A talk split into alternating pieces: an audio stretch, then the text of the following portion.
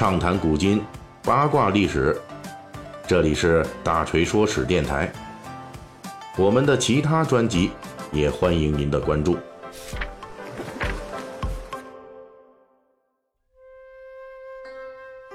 咱们《三国演义》细节解密啊，这么长时间以来，一直是跟大家讲东汉末年的各路地方诸侯啊。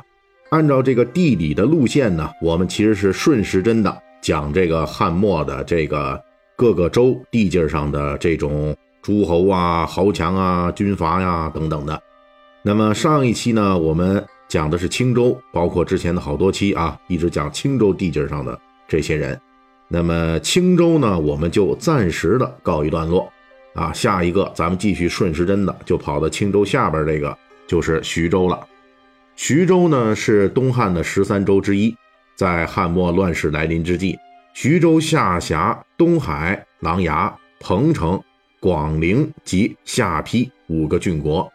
从地理上来说，在军阀割据的时代，徐州有几个条件确实是有利于军阀割据的。一个呢是徐州辖地的平原较多，土壤肥沃，适宜耕种，而且徐州毗邻的这个东海啊。呃，古代呢，自春秋时代，齐国就享有盛誉的这个鱼盐之利呀，在徐州也是能分上一杯羹的。盐自古呢就是属于人们生活的必需物资，那控制盐业生产，小可以让一个商人富甲天下，大可以让一个诸侯称霸四方。毗邻东海的徐州呢，也有很早就生产海盐的活动。西汉著名的《史记》就提到过，彭城以东有海盐之饶，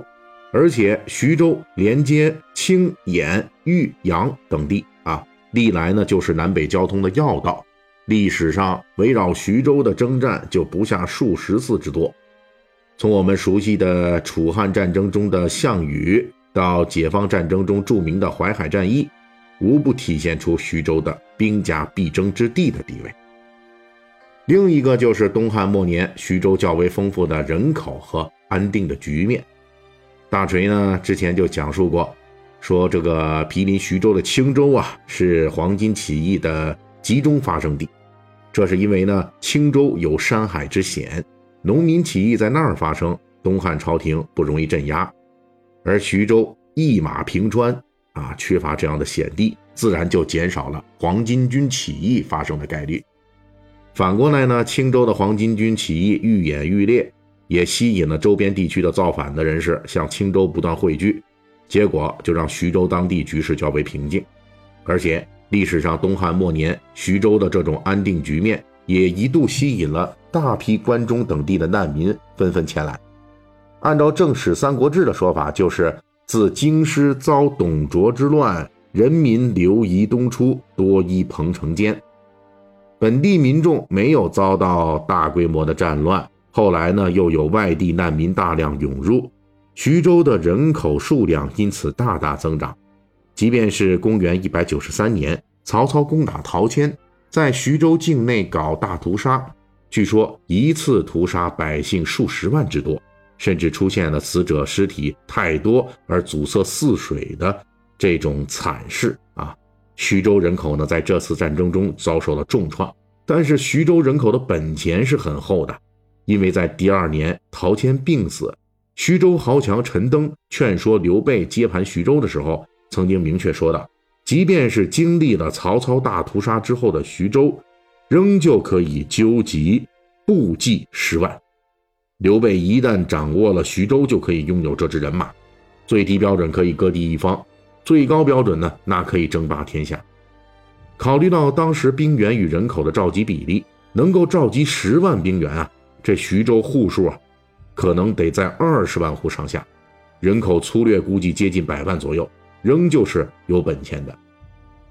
但是这么一块适合兵家割据的地盘，在汉末乱世之中，先后有陶谦、刘备、吕布、袁术、曹操、孙策等各路势力纷纷闯入。又纷纷折戟，直到最后曹操完全控制徐州为止。前后在徐州失败的势力之多，堪称是东汉末年的一道奇景。如此兵精粮足的要地徐州，怎么就成了诸路英雄的陷坑了呢？这里边咱们又要提到徐州几个天生的缺陷了。